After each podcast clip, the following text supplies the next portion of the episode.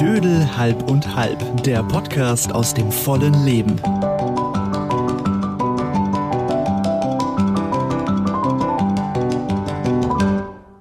Und da sind wir auch tatsächlich auch schon in der ersten Ausgabe von Dödel halb und halb, der Podcast. Und mit wir, äh, da meinen wir drei Protagonisten, die versuchen, äh, aus dem vollen Leben zu schöpfen und äh, ohne Tabus, möchte man fast sagen. Zu meiner Rechten die Wiebke So ist es. und zu meiner Linken der Markus. Guten Tag. Und meine Wenigkeit hat den Vornamen Sven und auch gleich die Ehre, erklären zu dürfen, warum dieser Podcast eigentlich Dödel halb und halb heißt. Denn das ist ja ein relativ ungewöhnlicher Name, aber ähm, ich glaube, man erklärt es am besten so. Wir sind tatsächlich drei Menschen, in denen im Grundsatz bei mindestens einem auf jeden Fall mal das volle Dödelpotenzial innewohnt. die beiden anderen sind vielleicht irgendwie zur Hälfte auf jeden Fall mal auch schon bereit für diese hohen Wein. Wir werden deshalb am Ende des Podcasts demokratisch entscheiden, wer hier tatsächlich der Dödel des Abends geworden ist. Wiebke, war das abgemacht, dass wir uns entscheiden müssen, wer der Dödel ist? Nein. Gut. Also die Tats- Dödelregeln standen von Anfang an eigentlich nicht wirklich fest. Ich weiß, das geht euch jetzt im ersten Moment so, dass ihr innerlich sagt, das ist eine unzumutbare Grenzüberschreitung für Richtig. mich. Aber das ist auch das Thema der heutigen Sendung. Unzumutbare Grenzüberschreitungen. Die kennt vielleicht jeder im Leben, der schon mal in eine Situation geraten ist, wo man sich sagt, irgendwie, das äh, fühlt sich gerade nicht gut an, das möchte ich auch nicht. Und äh, das kann im Beziehungsleben passieren und das kann natürlich aber auch genauso gut im wahren Leben im Supermarkt passieren. So eine Grenzüberschreitung kommt unvermittelt, auf einmal ist sie da und dann muss man mit ihr klarkommen. Ich sogar mit zweien, die hier an einem Tisch mit mir sitzen. Du Gerne. wirst es überleben, mein Lieber. Ich hoffe es. Er muss es. Wir haben tatsächlich uns vorgenommen, mit diesem Thema auch gerne rauszugehen. Das heißt also, ihr habt natürlich jederzeit die Möglichkeit, auf allen Portalen, wo ihr das hören könnt, auch auf Facebook natürlich, eure Meinung dazu zu geben, euch äh, auszuleben, wenn es um eure eigenen unzumutbaren Grenzüberschreitungen geht, die ihr schon erlebt habt. Wichtig ist immer der Hashtag Doedel halb und halb. ist das der offizielle Hashtag? Den kann man, wenn man ihn sich nicht merken kann, auch nachlesen auf Teletext Seite 138. Ich dachte 777 ist es nicht immer da die. sind die Pornomädels, Ach so, die sorry, man mit okay. 0900er Nummern anrufen Das kann. ist ein nächstes Thema. Das ist ein nächstes Thema. Aber damit würde ich sagen, steigen wir ein in die große Themenwelt äh, der unzumutbaren Grenzüberschreitungen. Und tatsächlich die Wiebke hat äh, da etwas in ihrem Leben, das sie schon viele Jahre mit sich herumträgt, tief innen an der Magenwand und jetzt darf es raus. Und es kratzt. Es kratzt öfter mal in der Magenwand. Ähm, meine Sache, die ich zur Disposition stellen möchte, ist folgende. Ich habe einen Freundeskreis, der geimpft ist und wir haben noch ein paar Freunde, die nicht geimpft sind. Und das Problem, das wir jetzt haben, ist, dass wir Dinge unternehmen wollen, ins Kino gehen, Restaurant etc. pp. Und die ungeimpften Herrschaften möchten sich nicht daran beteiligen. A, um sich selber zu schützen. B, um äh, sich selbst äh, nicht und andere nicht in Gefahr zu bringen. Und das Problem ist jetzt, dass äh, sie sich ausgegrenzt fühlen und wir uns entscheiden müssen, werden wir sie weiterhin überreden und zu ihnen nach Hause gehen, um dort auf dem Sofa zu wanzen, oder ziehen wir unseren Stiefel durch und sagen, nein, wir schließen die Herrschaften dann aus unserem äh, Freundeskreis aus, mehr oder weniger, und können uns halt dann nur noch ähm, alle halbe Jahre mal sehen, weil wir einfach raus wollen, weil wir geimpft sind. So, äh, die Person, die nicht geimpft ist, die hat einfach nur irgendwie noch diesen Moment des Wartenwollens oder warum ist die nicht geimpft? Wenn sonst nur Geimpfte um einen rum sind, also man hat ja meistens irgendwie so eine relativ identische Blase in seinem Leben um sich rum, wo man einfach sagt irgendwie, einer hat's gemacht, alle machen's und dann gehen wir wieder miteinander kegeln. Die schert aus. Warum? Ihre These ist einfach, äh, wir alle werden sterben, wenn wir geimpft werden. Und sie möchte einfach äh, noch etwas warten, bis mehr, ähm, wie soll ich sagen, bis mehr Erfahrungsberichte in Sachen Impfen da sind und hat ihre Kinder aber impfen lassen, weil ihre beiden Söhne über 18 sind und die haben selbst für sich entschieden, dass sie sich impfen lassen und die Mutter ist nicht geimpft. Finde ich aber total interessant, dass die, die Kinder die, die Vorhut gemacht haben in diesem Fall, aber die Mutter nicht nachzieht. Weil eigentlich ist es ja andersrum, dass die Mutter das Vorbild ist und die Kinder sagen dann, ja, wenn Mama das macht, dann mache ich das auch. In dem Fall ist es aber andersrum. Und ähm, aber trotzdem will sie ja euch nicht in, in Anführungszeichen, Gefahr bringen und also da ist schon so die, das Bewusstsein da, da ist was in der Luft, das vielleicht nicht für alle gesund ist, aber sie hat trotzdem noch nicht den letzten Schritt, den sie machen kann, um sich impfen zu lassen. Aber sie beschwert sich regelmäßig, mhm. warum kommt ihr nicht mehr zu uns und äh, ihr wisst doch, dass ich nicht geimpft bin und äh, ihr könnt mich doch jetzt nicht hängen lassen und wir sind doch so lange befreundet und äh, ich bin immer so der Meinung, okay, ich gebe dann nach und so, weil man eben 100 Jahre befreundet ist, hm. denke ich mir, es kann nicht sein, dass die Impfung jetzt dazwischen steht und die Freundschaft daran zerbricht nicht. Aber letztendlich wird sich das im Sande verlaufen, wenn sie weiter dabei bleibt und sich nicht impfen lässt, grenzt sie sich selber aus und wir werden das automatisch dann machen, weil wir unseren Weg gehen. Und das heißt, die unzumutbare Grenzüberschreitung besteht für dich darin, dass sie durch ihre Entscheidung äh, das Setting ja quasi gesetzt hat mhm. und für sich ja auch mit aller Vorsicht beschrieben hat und aber euch natürlich zwingt jetzt mhm ausschließlich an diesem Setting teilnehmen zu können, wenn ein sozialer Kontakt stattfinden soll, weil andersrum ja nichts möglich ist. Ja. Sie sagt im Prinzip, also wenn ihr euch nicht impfen lasst, irgendwie dann, äh, oder wenn ihr euch äh, nicht darauf einlasst, dass wir zu euch kommen und äh, umgekehrt und wir uns quasi nur in den eigenen vier Wänden treffen, dann bin ich raus. Mhm. Und sie drängt uns damit in eine Ecke, in die wir gar nicht rein wollen, aber quasi müssen, weil wir so lange befreundet sind und weil es uns irgendwo leid tut. Was sagen denn deine anderen Freundinnen dazu? Also sind die der gleichen Meinung wie du? Die sind wütend. Hm. Äh, es staut sich ja so langsam. Du ja so auch. Ja, es staut sich so langsam so ein, ein bisschen so ein Gefühl hoch. Äh, sie macht auf Märtyrer hm. und äh, letztendlich fragt man sich, was soll dabei rauskommen? Ich meine, es ist eine Freundschaft, die besteht wirklich seit gefühlten 100 Jahren und man hat unfassbar viel miteinander geteilt. Aber jetzt merkt man, dass man völlig auseinanderdriftet und diese ganze Corona-Sache und dieses Impfen wirklich einen Keil dazwischen treibt, der vielleicht schon immer da war und jetzt sichtbar geworden ist durch diese mhm. Corona- und Impfgeschichte. Also ich sag's mal so, wenn sie gut kochen kann, würde ich das Spiel mitmachen. es ist einfach langweilig, sich immer in den vier Wänden zu treffen, ja. wenn man jetzt ja sich freut, dass man äh, aufgrund äh, der Tatsache, dass jetzt die Inzidenzzahlen und so weiter äh, nicht mehr so sind und die, die Infektionszahlen nicht mehr so hoch sind und wir wieder mehr dürfen, dass wir wieder in Konzerte gehen dürfen, in Restaurants und so weiter, dass sie weiterhin zu Hause sitzt und will, dass wir zu ihr kommen. Mhm.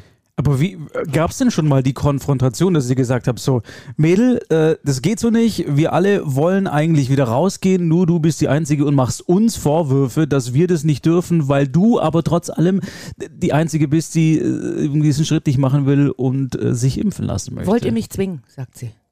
Was sagt ihr dann? Nein. Was würdest du sagen? Was würdest du ihr gerne sagen? Ich würde sie auf alle Fälle nicht missionieren würden, also nicht missionieren würde, ich würde sie nicht missionieren wollen, weil ähm, jeder das für sich entscheiden muss. Ich finde, die Toleranz sollte man behalten und sagen, okay, wenn sich jemand dagegen entscheidet, aber dafür die Freundschaft zu investieren oder zu, ja, äh, in Frage zu stellen oder aufzugeben dafür, pff, schwer. Mein Problem ist halt langsam, also ich bin bei dir. Ich finde auch, man sollte da irgendwie weder missionieren noch irgendwen zwingen wollen, irgendwie zu seinem Glück. Also jeder sollte schon für sich die Entscheidung treffen, äh, und zwar frei überlegt, ohne irgendwelchen Druck. Aber wo, wogegen ich mittlerweile echt was habe und womit ich mittlerweile wirklich ein Problem kriege, äh, dass es im Grunde genommen immer noch so die gleichen Argumente gegens Impfen sind, die man irgendwie so rund um Silvester gehört hat. Ja, also wir haben Weihnachten irgendwie angefangen mit den ersten Impfungen und nach Silvester waren dann so die ersten anderen mal so langsam dran. Und äh, da habe ich ein Argument dagegen, das dann lautete, ja, ich will erst mal gucken, was da ist. Also hm. noch wissen wir gar nichts und so weiter. Das habe ich natürlich gelten lassen, weil ich gesagt habe, ja, geht mir genauso. Ich habe auch keine Ahnung, was äh, MNRA ist und äh, was das mit mir macht und so weiter und so fort. Und ich will mir das erstmal ansehen. Aber jetzt äh, impfen wir seit einem Dreivierteljahr. Und irgendwie ist ja mal die Frage, okay, wie lange willst du noch gucken? Und, und, und worauf warten wir denn eigentlich? Ist sie denn empfänglich für irgendeine Art und Weise von Argumentation, dass ihr sagt, hey, aber guck doch mal her, wir haben das alles schon hinter uns. Uns geht's wunderbar. Keiner von uns hatte schwere Nebenwirkungen, vielleicht hat ein bisschen die Einstichstelle wehgetan, aber ansonsten war das alles völlig problemlos. Geht sie da in irgendeiner Art und Weise drauf ein oder, oder wischt sie das so weg und sagt, ja, aber wir wissen ja noch nicht, was in zwei, drei Jahren, vier, fünf Jahren und so weiter passiert. Sie ist Wie da ganz resolut. Sie wischt das sowas von vom Tisch. Also gar keine Diskussion. Ja, das sie ist sagt so, auch, nee. sie, hat, sie hat genug äh, körperliche Probleme ohne Impfen und ihr Mhm. Arzt hätte ihr empfohlen, dass sie sich nicht impfen lassen soll, weil sie Allergiker ist und sie hat einfach auch Angst. Man merkt das, sie hatte Mhm. Angst und ähm, ähm, wohnt, sie wohnt auch mit ihren sehr alten Eltern unter einem Dach. Und der Vater ist im letzten Jahr verstorben und jetzt hat sie noch ihre Mutter und ihre Mutter hat sich jetzt impfen lassen. So, und sie ist quasi jetzt mit ihrem Mann, der sich auch nicht impfen lassen hat, äh, die beiden sitzen jetzt sozusagen zu Hause und warten offensichtlich darauf, irgendwie, dass der Rest der Menschheit sich impfen lässt, damit sie dann quasi die Herdenimmunität genießen können und sich nicht impfen lassen müssen. Aber sie nimmt dadurch in Kauf, dass wir uns quasi immer weiter entfernen.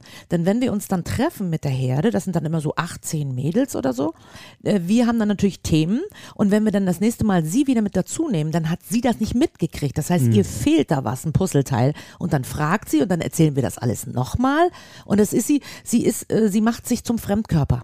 Ich finde es total cool, dass ihr so verständnisvoll seid und, und euch dann trotzdem darauf einlasst, dass ihr immer zu ihr geht und, und euch vielleicht selber auch ein bisschen zurücknehmt. Aber auf Dauer ist es ja auch keine Lösung, oder? Also du willst halt nicht zu jedem Sommerurlaub in die Lüneburger Heide. Nicht wirklich. Da ist zwar Obwohl es schön, da sehr aber. schön ist, ja. Ja. Ich kann keinen Ratschlag geben, muss ich ganz ehrlich sagen. Ich, ich äh, würde wahrscheinlich noch irgendwie darauf hoffen, dass sich da vielleicht irgendetwas ändert. Und ansonsten könnte ich durchaus verstehen und nachvollziehen, wenn die Besuche bei ihr sukzessive immer noch seltener werden. Ja, also ich bin, glaube ich, der Einzige im Team, der immer wieder Kontakt mit ihr hält, weil es mir auch leid tut, weil ich sie verstehen kann und weil ich versuche, das nicht irgendwie sie dazu, äh, sie darauf zu beschränken, dass sie so ein Impfgegner ist, sondern ich sehe in ihr trotzdem noch die Person, die sie ist und äh, halte Kontakt mit ihr. Aber die anderen merke ich, die ähm, die beziehen sich schon in die Gespräche und in die Themen gar nicht mehr ein. Und wenn es dann heißt, wann sehen wir uns wieder, dann ist sie schon gar nicht mehr mit dabei. Also sie findet quasi bei einigen schon gar nicht mehr statt. Aber das ist für sie auch kein Grund, sich davon überzeugen zu lassen, dass dieses Impfen nicht schlimm ist und dass sie es vielleicht trotzdem machen könnte, mit dem positiven Outcome, dass sie mehr in euren Kreis wieder implementiert ist, oder? Ja, sie sagt, ihr könnt doch nicht von mir verlangen, dass ich mich impfen lasse, dann geht's mir ja. schlecht.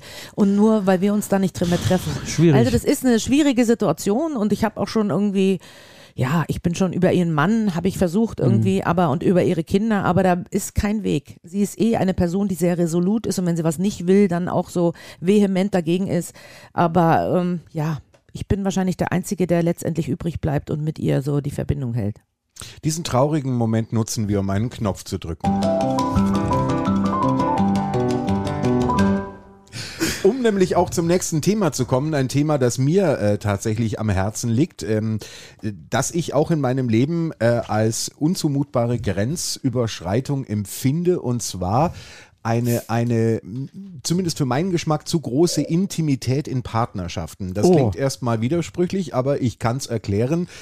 Das heißt, äh, ich habe tatsächlich mal den Fall erlebt, äh, da entstand eine Partnerschaft und äh, man zog irgendwann zusammen und nach relativ kurzer Zeit kam es auf einmal dazu, dass bei Toilettengängen Komisch, warum wissen wir eigentlich, was jetzt kommt? die Türe offen gelassen Natürlich. wurde. Das heißt also, also ähm, es wurde es wurde nicht irgendwie diese Intimität gewahrt, die im Grunde genommen auch auch der Kaiser bei großen Geschäften äh, zu zu wahren pflegt, sondern die Tür blieb offen. Und, und, und ich, ich, ich war im ersten Moment irgendwie, ich dachte mir, Hä, ist die Tür nicht richtig zugegangen oder warum, warum steht die offen? Und dann wurde aber auch rausgewunken, während ich mir das Pressgesicht angucken durfte. Und, und das ist ein Moment für mich gewesen, wo ich mir gedacht habe, diese Nähe möchte ich nicht. Also Wieso ich, nicht? Weil ich finde, äh, mein Partner muss letzte Geheimnisse haben, wie ich sie auch haben möchte. Und, und wie mein mit Verlaub Kackgesicht aussieht, muss mein Partner nicht sehen müssen. Naja, aber er zwingt dich ja nicht, ihm zuzugucken, wie er gerade sein Geschäft erledigt. Also es ist, glaube ich, einfach nur, Naja, aber und ich oute mich jetzt vielleicht als jemand, der das auch gerne macht zu Hause, weil ich alleine lebe, aber es ist schon ein befreienderes Gefühl, in deinem Stinkbunker eingeschlossen zu sein oder die Tür offen zu haben, dass es alles dann schön abzieht. Wer möchte denn das noch überhaupt oben drauf haben? Dafür gibt's Raumsprays, damit man, den, damit man das hermetisch abgeriegelt lässt und danach mit Raumspray alles übertüncht. Das Schöne ist ja, umso länger du sitzt, umso weniger riecht man. So, das mal nur vorneweg. Dann kommen wir, dann, das geht ja in die gleiche Schiene rein wie Frauen, die sich vor ihren Männern die Beine rasieren. Ist das richtig? Was? Und die Fußnägel ich schneiden. Find, das ist, ja, das ist alles nicht schön. Das ist alles, das sind aber alles so Intimitäten, denke ich, die zu einer Beziehung dazugehören. Nein. Äh, Nein. kann das sein, dass du fest bist? Wie fest? Ja, ich meine, irgendwie willst du den Menschen nur so haben, wie du ihn kennengelernt hast? Nein, ich, ich, nein, ich, ich liebe, ich liebe Nähe und ich liebe es auch irgendwie Dann Seiten, musst du auch Fußnägel Seiten am lieben. Partner zu kennen, äh, die, die, äh, die äh, vielleicht irgendwie am Tag eins noch nicht erkennbar waren. Aber wo, wo, wo ziehen wir denn die Grenze? Also, Naja, aber ein- es ist in, der- es sind ja zwei Gesichtspunkte. Der eine Punkt ist aus Sicht des Partners, der auf der Schüssel sitzt und die Türe offen hat, ja. Und der will vielleicht aber auch gar nicht beobachtet werden von dir, aber er hat es halt gerne, wenn die Tür offen ist und da ein bisschen mehr Freiheit herrscht. Die andere Seite ist, bist du, der weiß, dass das gerade vor sich geht im Klo und dann aber aus irgendeiner Art und Weise vielleicht davon angezogen wird und dann mal rüberschielt und mal guckt, was denn da so gerade auf der Schüssel passiert. Naja, ganz Musst ehrlich. du ja nicht. na, nein. Du kannst es lassen. Na, du kannst im Moment. Wohnzimmer einen Film schauen. Eine offene, eine offene Badezimmertür ist im Grunde genommen die gleiche Einladung wie ein hell beleuchtetes Fenster in einer Winternacht ohne zugezogene Vorhänge. Nein. Ob man möchte oder nicht, man guckt rein, wenn man dran Nein. vorbeigeht. Ist es nicht. Also ich hatte eine Partnerschaft, da hat er, äh, habe ich auf dem Klo gesessen und der Mann in der Badewanne. Also das ist so eine Sache, das ist auch, wenn ich in eine Partnerschaft habe, etwas, ähm, wo man so vertraut ist miteinander, dass das nichts ausmacht. Diese menschlichen Dinge wie Nägel schneiden, Hornhaut raspeln, ähm, sich die Barthaare zupfen, Pipi, Kacker machen und so weiter und so fort, macht jeder und deswegen ist es wurscht irgendwie, im wahrsten Sinne des Wortes, wenn der Partner daneben sitzt und der andere sitzt in der Badewanne mit drei Zentnern Schaum und dann äh, man sich Sachen und alles gut. Also ich verstehe euch Also richtig. Ihr, gestern war ich noch irgendwie in der Wirtschaft. Finde ich schön, das Bild, ja. ihr habt also beide kein Problem damit. Nein. Okay. Ich sehe schon, ich brauche ähm, ich brauch Hilfe und ähm, ich äh, guck mal, ob ich mir die einfach schnell holen kann. Telefonischer Art. Wir schalten da Eberle. mal. Ja, ich grüße Sie, lieber Herr Matuschik. Ähm, wir sind hier, wir sind hier gerade mitten in einer Aufzeichnung unseres Podcasts namens Dödel halb und halb. Nicht dein Ernst. Und äh, Okay. hier sind, hier sind äh, Wiebke und Markus. Und ich habe Ihnen gerade erzählt, dass äh, für mich eine unzumutbare Grenzüberschreitung ist, wenn man seinem Partner beim Kacken zugucken muss, weil der die, die Tür nicht zumacht, weil er diese, diese noch tiefere Intimität irgendwie sogar feiert und begrüßt. Es ist Samstag, ich glaube kurz vor 19 Uhr. Ist sonst alles in Ordnung? Ist jemand, äh, ist ein Betreuer da? Also nee, der hat auch Feierabend. Mein Betreuer ist da, aber der äh, will sich nicht zu einer Meinung hinreißen lassen. Und ich brauche Haltung. Ich brauche jetzt jemanden mit Haltung. Herr Heberle, den Umstand, äh, äh, jemanden beim Kacken zusehen zu lassen, der lässt sich eigentlich schon gar nicht mehr toppen. Also äh, möchtest du von mir jetzt wissen, was noch ein, ein wie, wie nennst du es? Eine unzumutbare Grenzüberschreitung. Eine unzumutbare Grenzüberschreitung. Mhm. Da ist Kacken schon ganz gut. Da ist es ganz weit vorne. Matthias, wir wollen einfach nur wissen, ob es dir was ausmacht, wenn deine Freundin beim Kacken zuschaut oder nicht. Selbstverständlich macht es mir was aus. Das geht überhaupt nicht. Wieso? Aber eine unzumutbare Grenzüberschreitung für meine Begriffe wäre zum Beispiel, dass meine fragt, mein Handy guckt. Und zwar unabhängig davon, ob Mhm. ich etwas zu verbergen habe oder nicht. Mhm. Handykontrolle. Handykontrolle. So heimlich den Code abgucken, Mhm. wo wir, wo wir schon wieder beim Kacken sind. Nein, aber, aber ihr weißt, was ich meine? Äh, oder in der Nacht den Finger da drauf Mhm. tun, wenn man, wenn man hier irgendwie äh, sowas hat oder so und dann einfach reingucken und dann verschmitzt am nächsten Tag fragen, du sag mal, wer ist denn eigentlich die, äh, die Uschi Meier? Also nicht nur, nicht nur den äh, Sperrbildschirm anschauen, wo noch etwaige Nachrichten so angelesen werden können, sondern wirklich tief komplett reingehen. Komplett tief reingehen, Tiefenrecherche. Ich Geht spreche aus berufenem Mund, weil es tatsächlich eine Ex mal gemacht hat und mir dann nach drei Tagen auf den Malediven die Frage gestellt hat, wer denn irgendeine wäre, die mir eine, eine Facebook Messenger Nachricht geschickt hat, mit der nichts war, also völlig, völlig äh, harmlos. Und dann äh, haben wir den Rest des Urlaubs auf den Malediven getrennt voneinander verbracht. Matthias, würdest, Wir bringen auch das Leben jetzt getrennt voneinander. würdest du das bei einer anderen Person auch nie machen? Ne never ever. Auch wenn Das Grund bestehen würde nicht. Es gibt keinen Grund. Okay.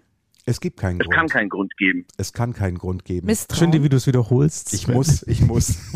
um die Bedeutung zu steigern. Lieber Matthias, ich weiß nicht, ich weiß nicht, äh, ob wir dich dabei gestört haben, wie du äh, Bulgur und ähm, Aspirintabletten miteinander vermischt äh, oder ob du einfach tatsächlich Zeit hattest. Aber länger möchte ich deine Zeit gar nicht in Anspruch nehmen.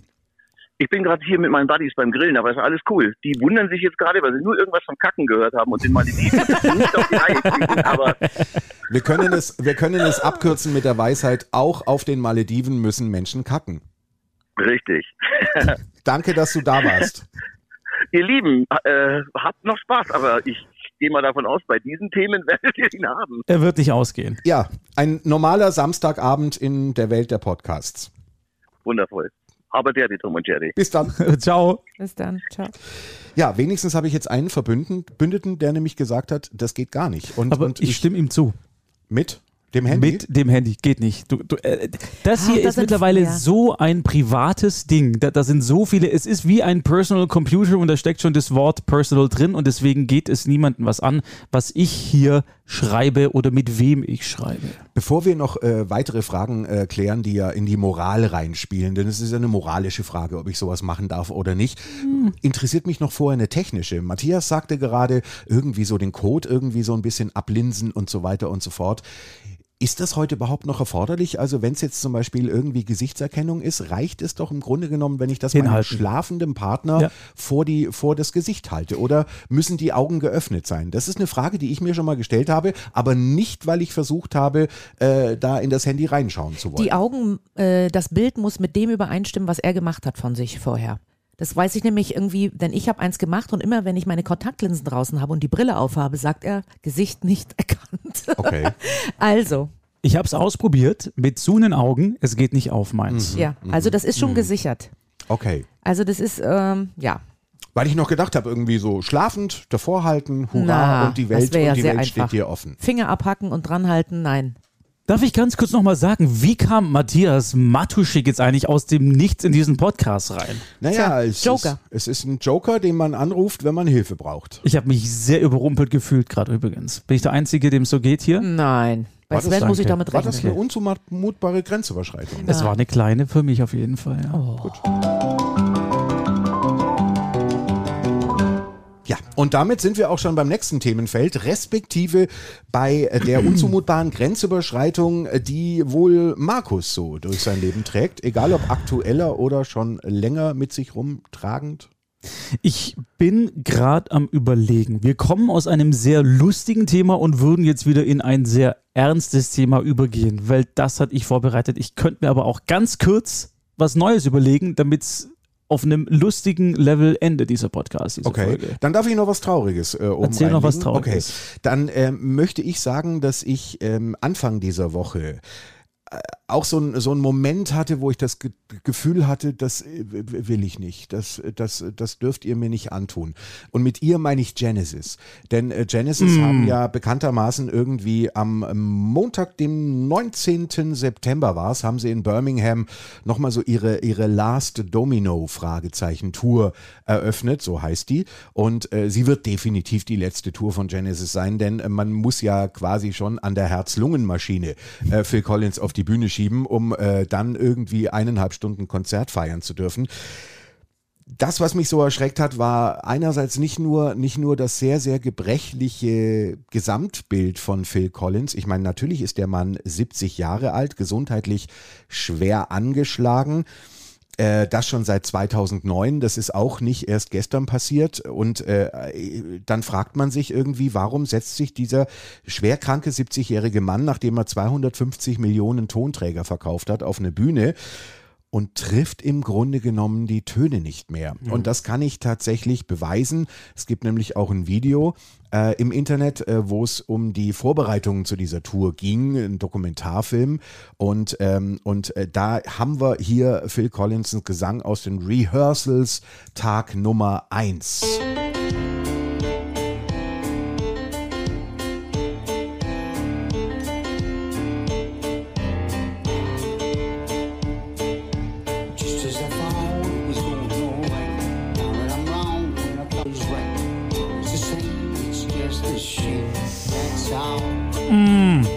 mach's runter.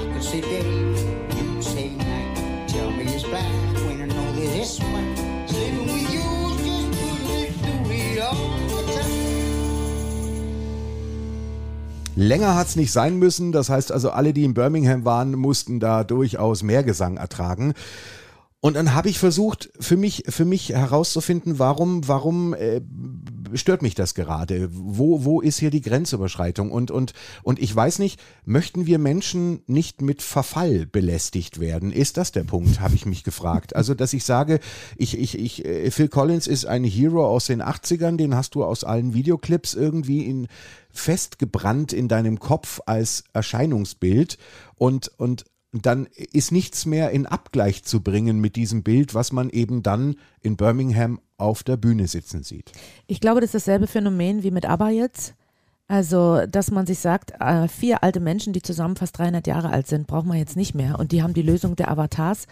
Ich weiß nicht, ob das für Genesis auch gut gewesen wäre, wenn äh, die so eine Lösung gefunden hätten. Ich finde es gut, weil so ein Mensch braucht nicht aus finanziellen Gründen mehr auf die Bühne zu gehen. Ich glaube, der ist einfach den Fans das irgendwie schuldig. Die Spielfreude ist da, der Körper macht nicht mehr mit. Aber ich glaube, die Energie und das Musikergehen und das Ich will spielen und die Freude, das hält mich am Leben, äh, die dominiert einfach. Und ich glaube, die Fans werden das verzeihen. Die Frage ist, ob ich, ob ich aber tatsächlich irgendwie verzeihe, dass der Gesang auch nicht mehr gut ist. Weil äh, zumindest wenn ich auf ein Konzert gehe, dann, dann weiß ich, wie diese Welthits alle klingen müssen. Und wenn dann irgendwie 80 Prozent der Töne nicht getroffen werden, weil die Kraft zum Singen offensichtlich gar nicht da ist und weil ich überwiegend fast mehr den Background-Gesang äh, höre als äh, den Hauptprotagonisten, dann muss man sich schon die Frage stellen, hat das sein müssen? Die haben ja alle ein großes Team mit Beratern, mit Musikern. Sein Sohn ist ja sogar in der Band dabei. Ja. Mich wundert dann, sagen die ihm nicht oder, oder so einer Person, das muss ja, kann auch übertragbar sein auf andere Bands, ähm, dass das einfach nicht mehr so gut ist und vielleicht besser es wäre, wenn sie es nicht mehr machen würden? Oder ist da die Ehrfurcht zu groß, so, einer, so einem Pop-Megastar die, die ehrliche Meinung zu sagen und zu sagen, Junge, du hast die letzten 40 Jahre geile Songs gemacht, du warst immer gut auf der Bühne, jetzt ist aber der Zeitpunkt, wo du sagst, nee, komm, lass es mal lieber, mach mal nicht, wir, wir, wir stecken zurück. Ähm, ich denke, dass Phil Collins selber ähm, Profi genug ist und Mensch genug ist, zu sehen, dass er stimmlich nichts mehr bringt. Ich glaube, dass er eine Institution ist und er könnte auch das Telefonbuch äh, äh, runterhecheln. Ähm, die Fans würden ihm das verzeihen weil die Fans. Genesis und Phil Collins lieben. Und Phil Collins ist nicht nur die Stimme und die Songs, weil jeder kennt die Songs und äh, jeder weiß, wie krank er ist. Natürlich könnte man jetzt sagen, mein Gott, trete ab, was soll das alles?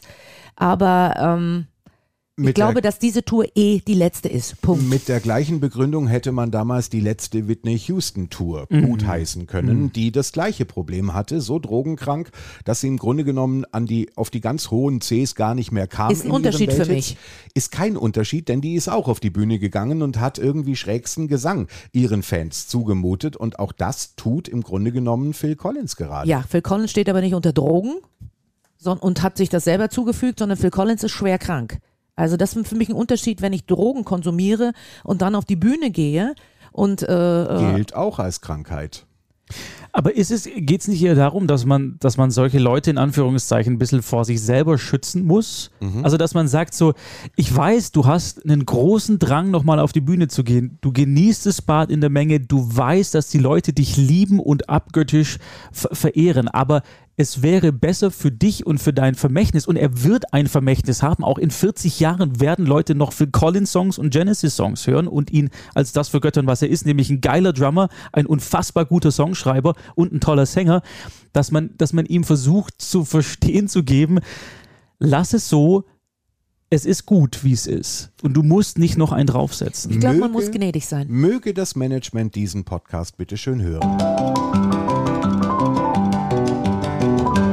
Wollen wir mal eine äh, Grenzüberschreitung von außerhalb reinholen in die Sendung? Gerne. Machen wir. Ich bin Franzi und für mich wäre es eine absolute Grenzüberschreitung, wenn sich jemand in die Erziehung meines Kindes einmischen würde. Vor allem jemand Fremdes, weil man hört es immer öfter, da ist man auf dem Spielplatz und hat vielleicht eine kleine Diskussion mit seinem Kind oder es wird halt ein bisschen lauter. Und dann mischen sich fremde Mütter ein. Entweder sie fangen an zu kommentieren oder sie kommen wirklich auf einen zu und versuchen dann Tipps zu geben und sich da einzumischen. Und ich finde gerade jemand Fremdes, der mich nicht kennt, hat sich da absolut nicht einzumischen. Und es wäre für mich eine unzumutbare Grenzüberschreitung und ich weiß auch nicht, wie ich da reagieren würde. Ja, äh, vielen Dank, liebe Franzi, dafür eine Situation, glaube ich, die viele Erziehende, Alleinerziehende, wie auch immer, Elternpaare äh, sicherlich ganz gut kennen. Ähm, ich ich, ich äh, kann völlig verstehen, was gemeint ist, äh, finde aber auch, es gibt manchmal Kinder, da, da brauche ich so unfassbar viel Kraft, selbst als fremder Mensch, nichts zu sagen und zu sagen, ah Sven, das ist nicht dein Bier, das ist nicht deine Brut, das sind nicht deine Welpen, das geht dich nichts an. Aber wenn es, wir nehmen klassisches Beispiel, Supermarkt, du stehst in der Schlange, äh, mittlerweile mit Corona ist es vielleicht nicht mehr ganz so schlimm, weil die Leute doch ein bisschen mehr Abstand haben, aber der, der, der Einkaufswagen hier unten, ja, am eigenen Fuß dran. Wenn das Kind immer drückt und drückt und du dich dann umdrehst und sagt, kleines Kind, bitte lass es, es tut weh, ich möchte das nicht. Und die Mutter dann gleich, wie können Sie es wagen, Äh, mein Kind hier so an, so und so weiter. Und da finde ich, ich finde es halt, wenn, wenn es mich persönlich trifft und weh tut, weil es tut weh hier unten, ja, Am, am Knöchel. Genau, am Knöchel. Dann, dann ist diese Grenzüberschreitung absolut zulässig. Ob die Mutter das geil findet und sagt, danke, dass du meine Aufgabe übernimmst, weiß ich nicht. Aber zumindest möchte ich das Recht für mich herausnehmen, als fremde Person zu sagen, das darfst du nicht überschreiten, das ist ja eine Grenze für mich. Nachfrage meinerseits, würdest du vorher prüfen, ob die Mutter das mitbekommt, was das Kind Nö. da macht? Nö. Ach so, du machst gleich proaktiv. Ich würde gleich proaktiv sagen, Hallo kleines Arschlochkind, was tust du hier? Frau Mutter, Wiebke, Ähm, das ist total schwer. Ich mache das äh, abhängig davon erstmal, wie alt das Kind ist. Also, wenn das Kind jenseits der zehn Jahre alt ist, dann sage ich, äh, richte ich meine Ansprache direkt an das Kind Mhm. und sage, hör mal zu, lass es.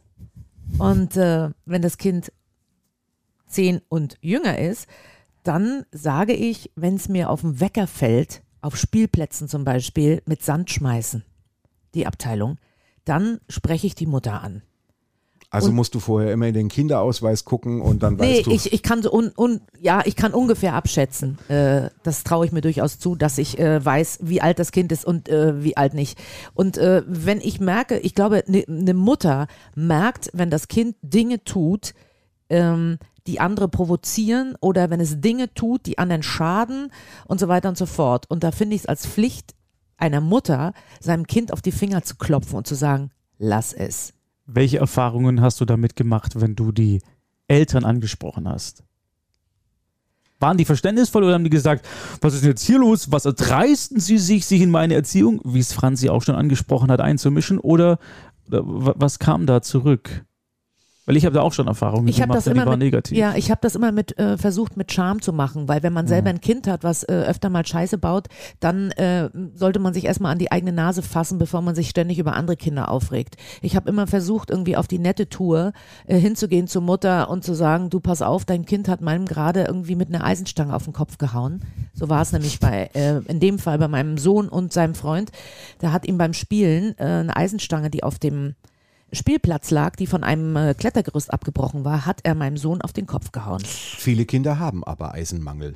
Ja, ob das auf dem Kopf die richtige Wirkung zeigt, weiß ich jetzt nicht. Äh, äh, mein Sohn hat gleich eine Beule bekommen und hat erbärmlich geheult und ich habe mir überlegt, was mache ich jetzt? Hau ich der Mutter auch die Eisenstange auf den Kopf oder dem Kind oder beiden oder wie auch immer? Äh, ich bin dann mit der Eisenstange und meinem heulenden Kind und dem Täter äh, zur Mutter gegangen, habe das kurz erklärt und die Mutter hat sich auch beschwert und es gehören immer da zwei dazu und vielleicht hat er ihn provoziert und so weiter und so fort, weil Eltern versuchen ja immer ihr Kind zu schützen erstmal und suchen die Schuld bei den anderen. Mhm. Das ist ja auch so eine Sache. Mittlerweile ja. Und äh, da habe ich gesagt, aber es kann nichts so Schlimmes passieren, als dass jemand einem anderen Kind die Eisenstange. Da steckt schon eine Brutalität mhm. hinter, die mich schon schockiert hat, muss ich sagen. Ich finde, ich finde, das Thema hat ja noch ein Nebengleis. Also es gibt natürlich diese Lebensfälle, wo wildfremde Menschen mit ihren Kindern Dinge tun, die einem missfallen und wo man dann im ersten Moment gar nicht weiß, wen soll ich denn jetzt ansprechen. Aber es gibt ja noch den, wie ich jedenfalls finde, viel komplizierteren Fall, nämlich dass da irgendwie äh, in deinem Freundeskreis irgendwann ein kleiner Wurm auf die Welt gepresst wird und dass du irgendwie mit der nächsten Zeit, mit den nächsten Jahren merkst, die züchtet sich da gerade ein kleines Monster ran. Ja, äh, entweder hat sie zu viele Erziehungsratgeber oder gar keine Erziehungsratgeber. Sprichst du mich jetzt persönlich an? Nein, gar nicht, gar nicht. Der Blick war. Ja. Ich, ich habe jetzt, ich, ich, ich Nein, spüre, überhaupt nicht, überhaupt nicht, sondern, sondern ähm, äh, bei, bei, dir ist ja alles vorbei. Bei dir ist ja alles aus dem Gröbsten raus. Also da ist ja fast die Volljährigkeit irgendwie schon äh, im Gange da brauchen wir uns keine Sorgen mehr machen. Aber es gibt tatsächlich dann irgendwie so äh, im Beobachtungsradar gibt es dann so Familienmodelle, wo ich mir dann denke, es fällt mir schwer, nichts zu sagen, äh, weil ich äh, einfach wohlgemeinte Ratschläge auch im Grunde genommen immer als positiv erachte. Aber ich glaube, egal wie wohlgemeint er ist, er wird nie positiv ankommen, weil ich damit ja dem Gegenüber unausgesprochen sofort Versagen unterstelle. Also du musst, du musst der Person nicht direkt ins Gesicht sagen, dein Kind ist scheiße und du hast einen beschissenen Job gemacht. Fix es bitte. Ich wollte nämlich auf Franzis Frage eingehen. So ist es, ist es zu heftig, wenn man sich da einmischt? Und ich sage, es ist Grund, wenn ich mich jetzt in die Position, ich habe keine Kinder, gleich Disclaimer vorweg. Ich werde vermutlich auch nie Kinder haben, aber wenn ich mir vorstelle, da kommt jemand auf mich zu und sagt, ihr Kind hat meinem Kind gerade die Eisenstange im Kopf, dann wäre ich vielleicht sogar froh, wenn mir das jemand sagt, damit ich mit meinem Kind in einen Dialog kommen kann, um nochmal die Grenzen abzustecken, hey, das ist okay und das ist nicht okay. Und wie verhält man sich in so einer Situation, als dann gleich zu sagen, oh, wie können Sie nur? Und Sie dürfen sich nicht in die Erziehung meines Kindes einmischen? Und, und so weiter und so fort. Also das, was Franzi gerade geschildert hat. Also ich wäre, glaube ich, im ersten Moment froh, wenn mich jemand darauf hinweist. Es kommt natürlich darauf an, wie die Person das macht. Also wenn ich, wenn, wenn die Person beleidigend wird, würde ich auch erstmal auf, in Abwehrhaltung gehen und sagen, stopp, äh, erstmal reden wir normal, zivilisiert miteinander und dann können wir gucken, um welchen Fall es geht. Aber ansonsten wäre ich da jetzt nicht zumindest ver verschlossen dem gegenüber. Das Problem ist ja, wenn man in einer so einer Situation ist, dann sind Mütter sehr emotional und dann findet oft mm. gar keine normale äh, Kommunikation statt, mhm. weil es sofort darum geht, sein Kind zu schützen und das andere Kind runterzumachen. Ist da, wenn die, wenn die Väter dabei sind, Besser. sind die, genau, sind die so eine Instanz, die das ein bisschen. Ja. Okay, Darauf gerne. wollte ich als nächstes hinaus. Wenn Väter quasi mit ihren Kindern auf dem Spielplatz sind und ich als Mutter mit meinem Sohn dorthin gehe, dann gibt es oft von väterlicher Seite eine Ansprache an das Kind, die so erzieherisch dann wirkt, sodass dann, so dass ich das Gefühl habe, hier passiert jetzt irgendwas Pädagogisches. Mhm. Mütter tendieren, glaube ich, eher dazu, das Kind zu schützen. Diese verrückten modernen Zeiten. Väter auf einem Spielplatz. Gibt's nicht. Das war jetzt illusorisch, ich weiß. Gewesen. Und wir sind im Podcast äh, Dödel halb und halb, müssen auch heute noch anhand des Gesamtmeinungsbildes und was jeder Einzelne so von sich gegeben hat, entscheiden, wer ist denn heute tatsächlich von uns dreien der Dödel und wer geht so halb aus der Nummer wieder raus. Noch, noch ist es nicht so weit, äh, denn auch Markus muss ja noch zum Thema mhm. unzumutbare Grenzüberschreitungen ähm, seine Sicht der Dinge heute von sich geben, was ihm in letzter Zeit eventuell als unzumutbare Grenzüberschreitungen aufgefallen ist. Wer hat sich eigentlich diesen fürchterlichen Titel ausdenken lassen? Ich muss immer gucken, dass mir die Zunge nicht bricht, wenn ich unzumutbare Grenzüberschreitungen Das wärst du? War ich ja. das selbst? Okay. Du? Schön.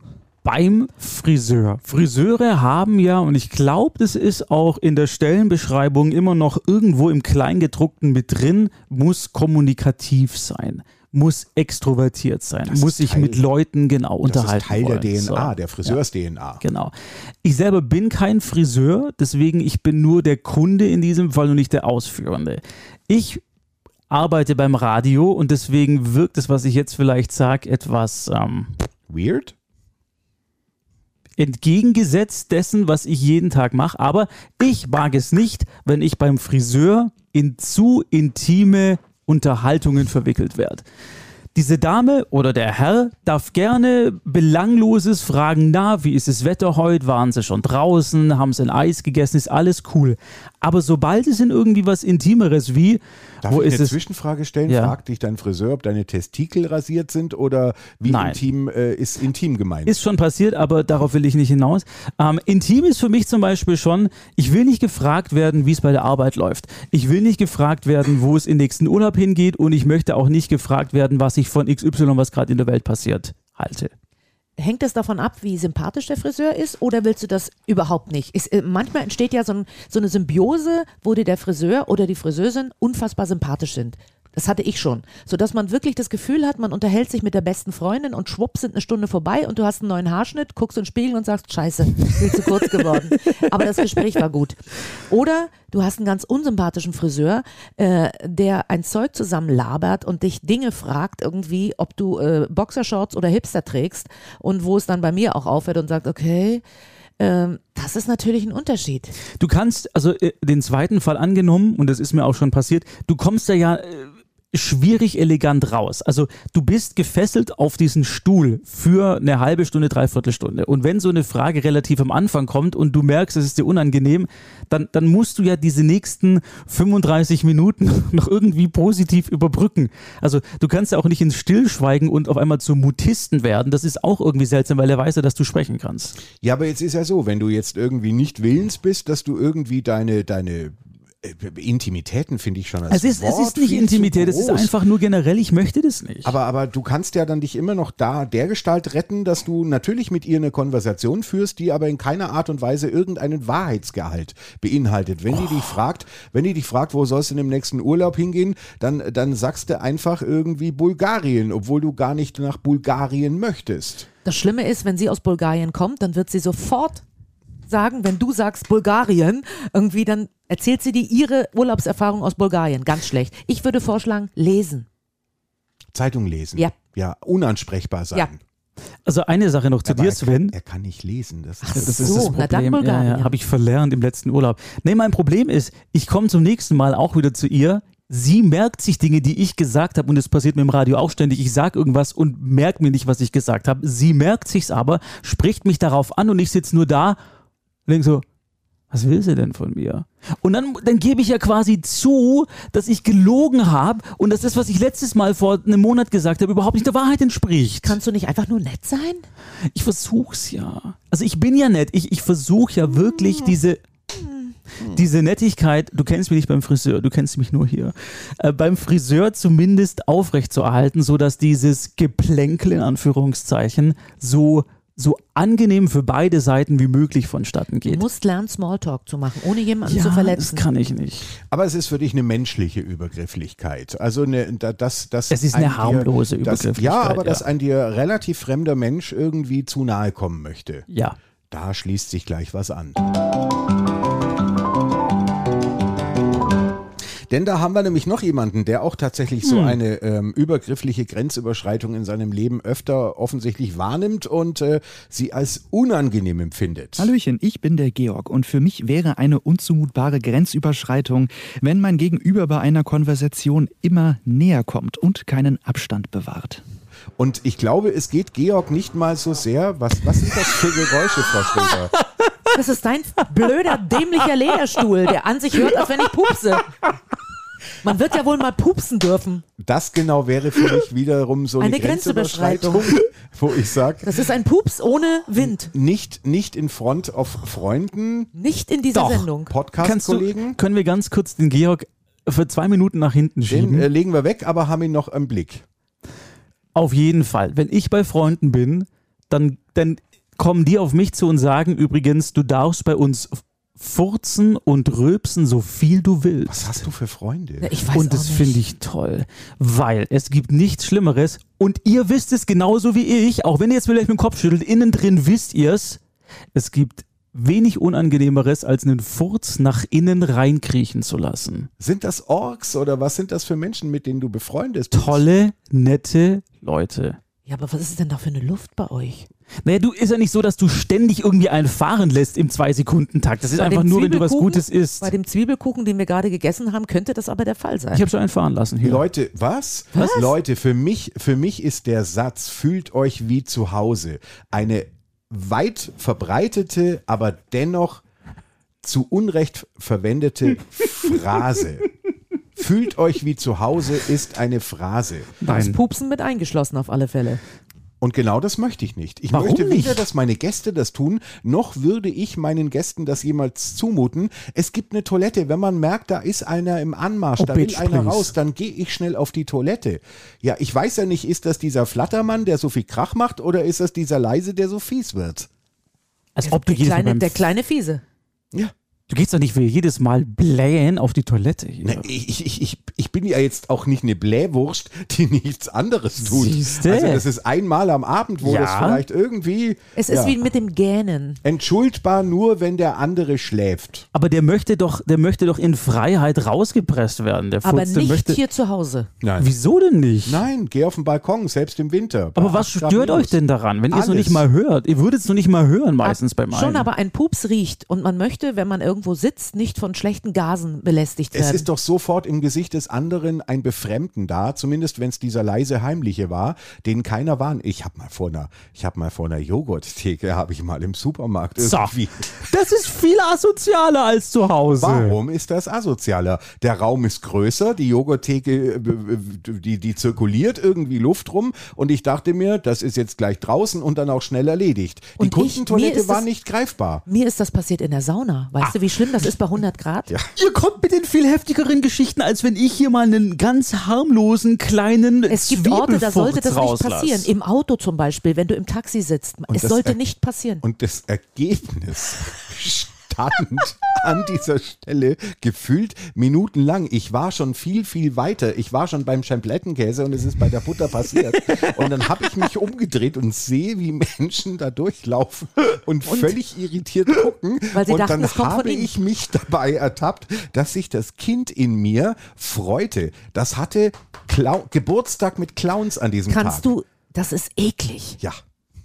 Und diese diebische Freude in dir, die du, du bist so ein bigotter Mensch in dieser Hinsicht, dass du jetzt auf einmal sagst, naja, also wenn ich es an der Käsetheke mache, ist lustig und zu Hause darfst aber niemand von deinen Gästen machen. Das ist nämlich, das ist heuchlerisch Nein. höchstgradig. Nein, es ist, es ist gelebte Höflichkeit in Perfektion. Ach, hör doch auf, das ist ich sag's wie es Also ist. Pupsen in der Öffentlichkeit ist legitim, in den vier Wänden beim Besuch nicht. heuchlerisch. Das heißt, Pupsen ist verboten. Moment, ich, ich, ich sag's nochmal. Es war eine Notlage. Er musste raus. Er musste raus. Es, es gab Aber kein, nicht an der Käsetheke. Es gab kein, ich dachte mir ja noch, weißt du, wenn da so dreimal, dreimal Monate alter äh, Bergkäse drin liegt, dann riecht das ja eh schon. Es gibt keine Pups-Notlagen. Doch, entweder, doch. nein, entweder er will raus und dann soll er raus dürfen, oder er will nicht raus, dann bleibt er drin, weil er ja gar nicht da ist. Ach, Bus, U-Bahn, Taxi, äh, Friseur. Hast du alle schon gemacht, wahrscheinlich. Begattet ja, mit einem aber Fuchs. ich habe ich hab Ja. versucht, ihn irgendwie zwischen den Backen zu halten. Es ist ja.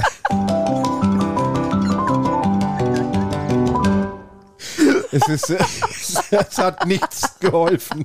Es hat nichts geholfen. Haben wir keinen Doppelten? Nochmal. Haben wir keinen Doppelten?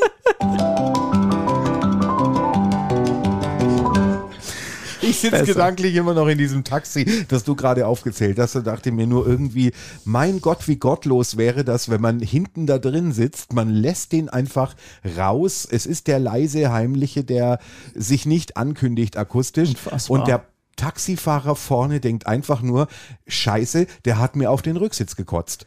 Um dann festzustellen, nee, riecht noch schlimmer. Ich will gar nicht wissen, ich würde mal gerne von einem Taxifahrer wissen, wie häufig passiert es in so einer Woche, dass er an seinem Steuer sitzt und sich denkt, dieser dämliche Vollidiot, jetzt hat er tatsächlich einen fahren lassen. Die erleben das doch bestimmt ständig. Überleg mal die ganzen Besoffenen, die die am Wochenende transportieren müssen. Die haben ja gar keine Kontrolle mehr über, die, über das Flatulenzverhalten ihres Hinterteils. Man merkt auf jeden Fall, dass wir aktuell auch schon, also man merkt es daran, dass wir aktuell über ein Tabuthema sprechen, Mhm. dass im Grunde genommen der eigentliche Vorgang ja gar nie so genannt wird, sondern dass der immer so verharmlosend schöne Umschreibungen hat. Äh, Die Luft würzen, einen Koffer abstellen. Das Die Winde wehen, ja, wehende Winde, genau. Also, wo Flatulenz. ja, wo man einfach merkt, okay, äh, das, äh, das ist tatsächlich irgendwie ein großes Tabu der Menschheit. Man kann das übrigens auch ganz delikat lösen, indem man einfach das Fenster öffnet. Das hat meine Klavierlehrerin immer gemacht. Wenn irgendwie sie gemerkt hat, okay, da ging was, dann hat sie einfach das Fenster geöffnet und gesagt, Pause. Okay. Siehst, ja, genau. Und das ist schön, das ist Weil elegant. jemanden äh, damit zu konfrontieren, auch ein Kind hat Schamgefühl. Man fühlt sich so ein bisschen vorgefühlt, wenn der sagt, oh, Wollen wir uns nochmal Georg äh, zurückerinnern? Ja, bitte. Oder müssen wir ihn nochmal hören? Wir wissen alle, was gemeint war, richtig? Also diese, diese, diese Nähe, die manche Menschen zu einem suchen. Ich, ich, ich überlege die ganze Zeit, wie heißt dieser kleine, Flucht. nicht sichtbare Radius, den so jeder Mensch um sich. Flucht. Es ist nicht Intimsphäre, es gibt einen anderen Flucht. Begriff dafür. Ist es? Nee, es ist nicht die Flucht. ja, Das jeder hat eine beim Bund. Also, Ist, eine, eine Flucht ist ja, wenn ich, wenn ich glaube, Raum zu brauchen, um mich irgendetwas entziehen zu können. Das die ist so ein- Flucht. ist das nicht das, wenn alles so in einer Linie ist, irgendwie die Flucht bei der Bundeswehr? Das Es muss, ist, es ist so eine, es ist so eine innere, es ist so eine Distanz, so eine intime Distanz, die man, die man nicht überschreiten sollte in Verbindung zu anderen Ich Menschen. schau mal. Mach Schau mal du mal, während wir noch so tun, als könnten wir es schon wissen. ich. Was war nochmal die Frage, sorry? Nein, äh, die, die Grenzüberschreitung ist, dass er sagt, das macht ihn wahnsinnig, wenn Menschen quasi genau diese Barriere ständig überschreiten und einem deutlich zu nahe kommen.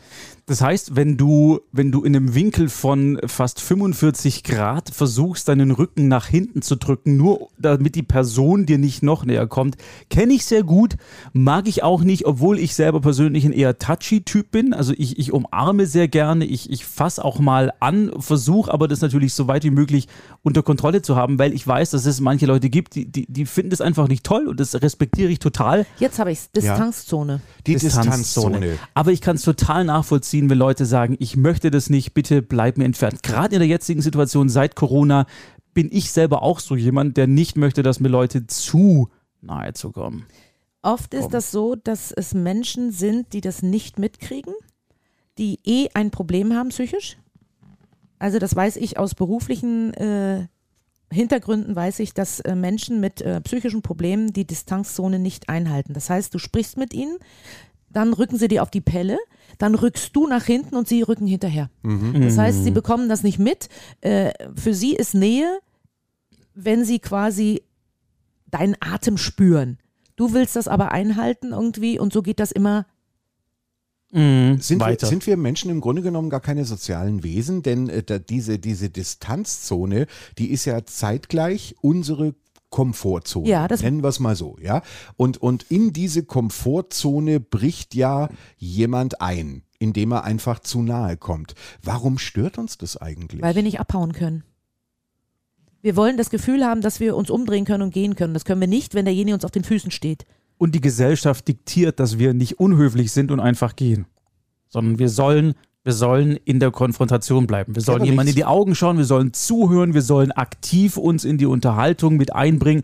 Und ich glaube, deswegen bleiben wir so stehen. Wir könnten natürlich auch sagen, wenn jemand uns zu nahe kommt, einfach zwei Schritte nach hinten gehen, deutlich signalisieren, dass uns das zu viel ist, aber dann würde die andere Person wahrscheinlich seltsam reagieren und wir sind gedrillt darauf, dass wir andere Menschen nicht in Verlegenheit bringen sollen. Es ist ja auch so, dass wir ähm, eine Distanzzone haben. Bei Freunden ist das so um die 60 Zentimeter und bei Respektpersonen um die 120 Zentimeter.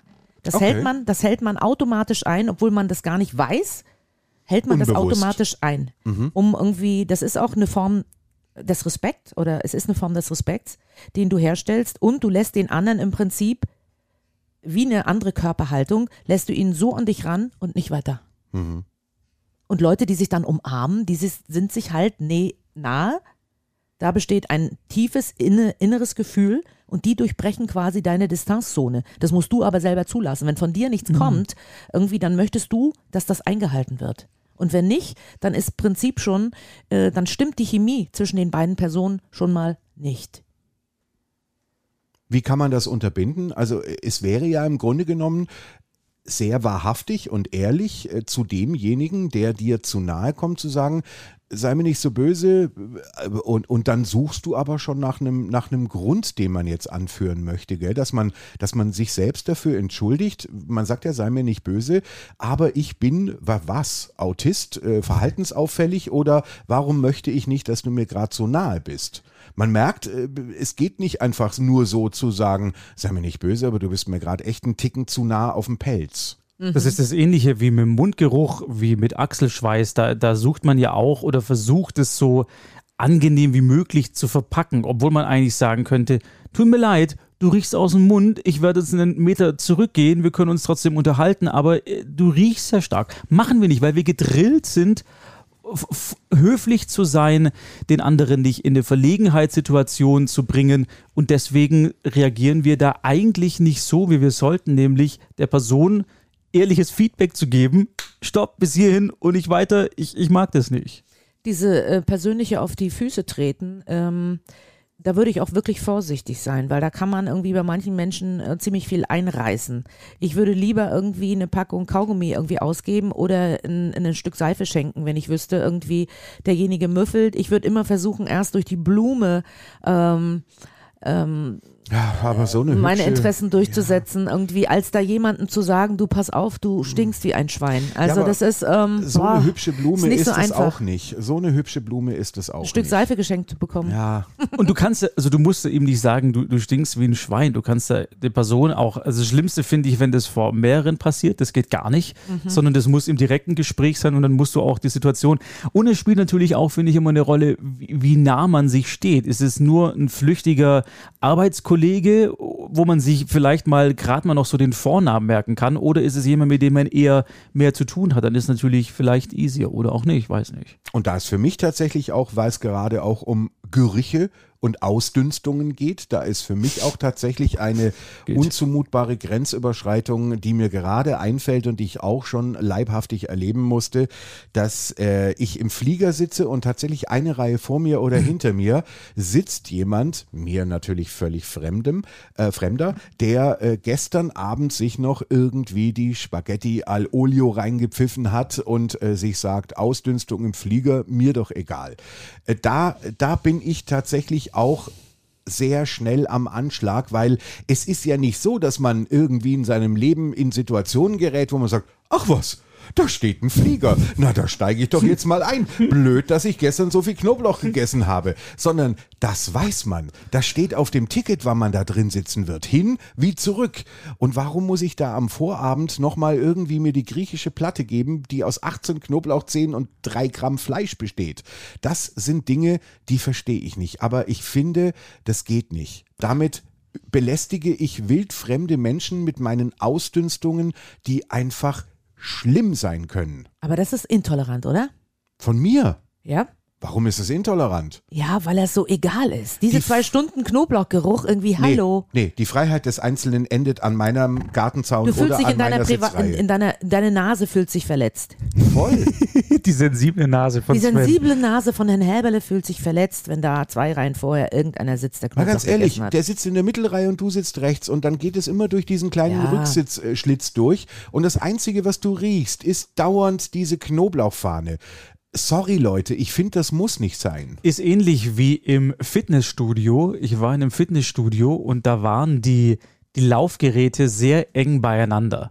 Und dann hast du natürlich, wenn du dich bewegst und mhm. schwitzt, Menschen, die riechen. Und ich hatte, ich hatte, ich weiß nicht warum, aber immer das Pech in Anführungszeichen, dass kurz nachdem ich angefangen hatte, sich ein Herr an das Gerät neben mich gesetzt hat und da hat angefangen zu, zu trainieren. Und der war so intensiv in seinem Schweißgeruch, dass ich nicht mehr atmen konnte. Und ich wusste aber nicht, darf ich jetzt einfach aufstehen, so nach fünf Minuten und gehen?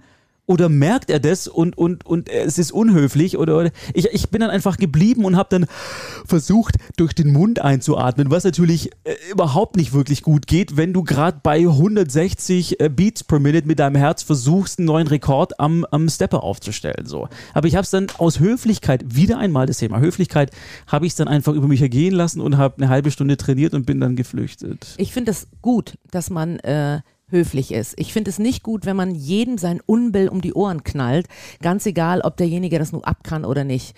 Weil für mich ist das alles so menschlich, dass jemand, wenn er trainiert, irgendwie nach Schweiß riecht oder dass jemand irgendwie, wenn er Knoblauch gegessen hat, nächsten Tag nach Knoblauch riecht. Ja, ist unangenehm, sind aber jetzt nicht Sachen, die mich jetzt in den Ruin stürzen oder wo ich sage irgendwie, das, das äh, hinterlässt bei mir tiefe psychische Schäden oder äh, hoffentlich nicht. Ja, das sind irgendwie, äh, ich habe zum Beispiel auch Nachbarn, die prinzipiell am Samstag anfangen, an ihrem Haus zu bauen, obwohl sie wissen, dass die ganze Straße am Wochenende ausschlafen will, weil jeder von uns arbeitet. Und pünktlich um 7 Uhr schneiden die Steine. Und das ist so, mm, mm, mm. Aber das ist doch unhöflich. Und jedes Mal denke ich, es ist gleich vorbei. Es wird gleich vorbei sein. Und dann ist so Pause, wo du denkst, ja, und dann, hm, wo du denkst, oh nein.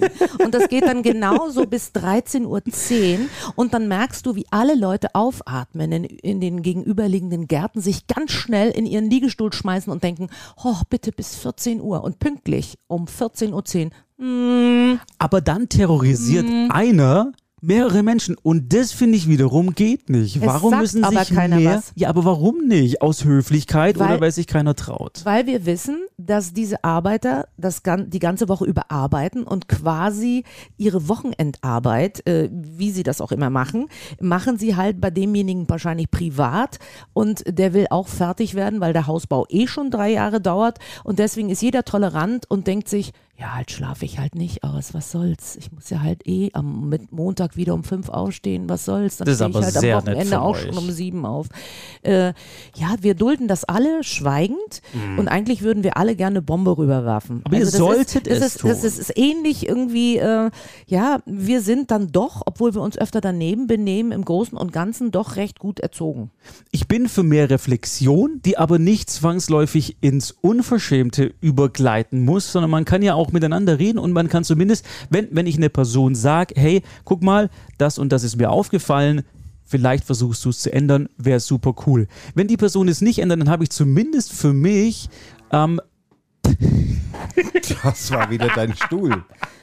zumindest Lederfurz. alles Mögliche getan, dass ich mir irgendwie zumindest ein gutes Gewissen habe und die Person aber wieder nicht bloßstelle, sondern normal mit der anderen Person rede. Weißt du, ich mache das so, dass ich einfach solche Sachen nicht mache. Ich versuche mich an bestimmte Dinge zu halten, empathisch zu sein und einfach zu wissen, die Leute wollen am Wochenende vielleicht bis acht, halb neun schlafen und ich stelle den Rasenmäher nicht an um eins, sondern erst um drei und pünktlich um acht stelle ich den Rasenmäher in den Schuppen und fange nicht um acht erst an, den Rasen zu mähen, weil ich weiß, dass ein paar Leute vielleicht jetzt im Garten sitzen wollen, auf ein Gläschen Wein Besuch haben oder so und dann das unmöglich ist, wenn die anfangen, ihre Steine zu klopfen und ihren Golfrasen zu mähen.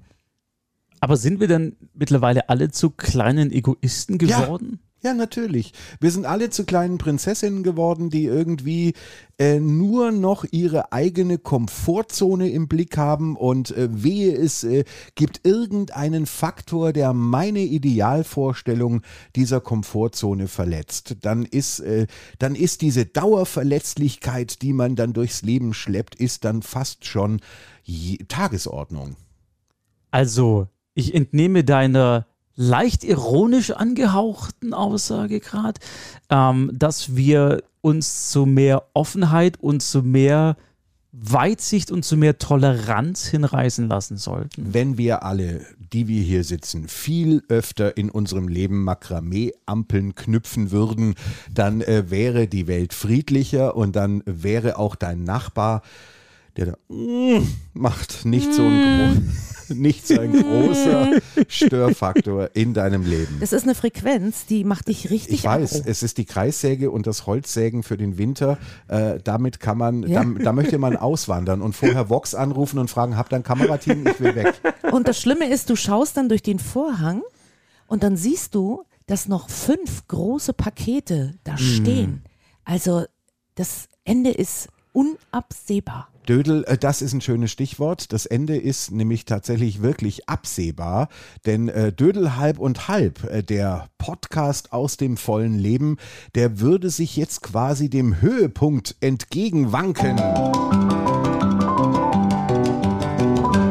Und dieser Höhepunkt besteht natürlich darin, dass wir tatsächlich uns jetzt einig werden müssen, wer war denn heute im Hinblick auf seine Aussagen der Volldödel und äh, wer war tatsächlich eher so der halbe Dödel. Entschuldigung, bin ich der Einzige, der das sehr gemein findet, gerade was jetzt gleich Ich passiert. verstehe gar nicht irgendwie, wie fühlt man sich denn als Dödel? Wann ist man denn ein Dödel? Wir haben doch gar keine Jury, eine Dödel-Jury. wir sind hier drei Menschen und, und es wird, es wird offensichtlich nicht, es wird nicht zu einer, zu einer Dreiermehrheit kommen. Kriege ich einen Preis, wenn ich ein Dödel bin, oder kriege ich keinen Preis? Oder gibt es einen Gewinn für den, der den Dödel ist oder nicht? Also der, der der Dödel wird, ist heute wenigstens das titelgebende Element dieses Podcasts. Also sagt jetzt jeder von uns einen Namen und eine kurze Begründung, weshalb er die andere Person Ja. nominiert für den Megadödel? ja, oh nee. genau. Sag ich ja, das ist total, ist total gemein, Das- aber okay. Das ist das, was wir also, auch nicht vorher wussten. Kann das sein? Ja. Wieder Matuschke quasi jetzt. Ja. Okay. Willst du anfangen? Fang an. Wir, wir bräuchten eine vierte Nee, unabhängige ich- Person. Nee, ich würde gerne mal erstmal die Stimmung Nee, nee, ich würde gerne, dass du anfängst. Sven, bitte Ich, fang an. Ich, ich fürchte, ich fürchte, also ich würde tatsächlich fast mich wählen, mich selbst wählen, weil ich finde, es war, es war ein sehr entlarvender Moment, als wir über Flatulenz gesprochen haben und über meine kindliche Freude, selbst mal einen vor dem Joghurtregal im Supermarkt abgestellt zu haben. Und ich habe mich da, ich habe mich da schwerst geoutet und habe das eigene Bild schon ganz gut angekratzt, was ich gar nicht vorhatte, ehrlich gesagt. Das ist dem Redefluss geschuldet, in den man unverschuldet gerät. Okay, das ist jetzt super fies, was du gerade gemacht hast, Because- weil wenn wir jetzt beide jemand anderen wählen, dann sind wir Ja. beiden die Arschis, also wähle ich mich selber auch, weil ich festgestellt habe, was für ein leicht verwöhntes, unerwachsenes, kleines Arschloch ich sein kann. Das stimmt, du bist ein ganz schönes Mischstück. Die Ja. war.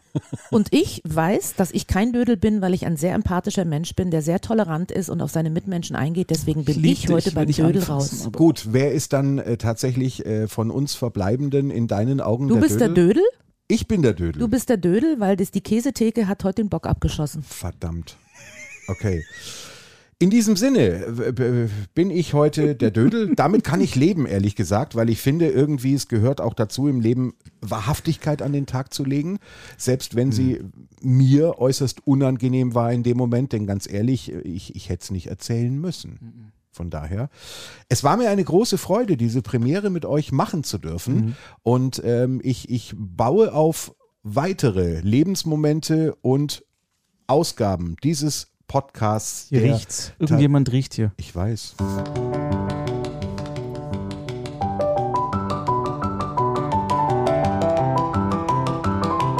Das war Dödel halb und halb, der Podcast aus dem vollen Leben.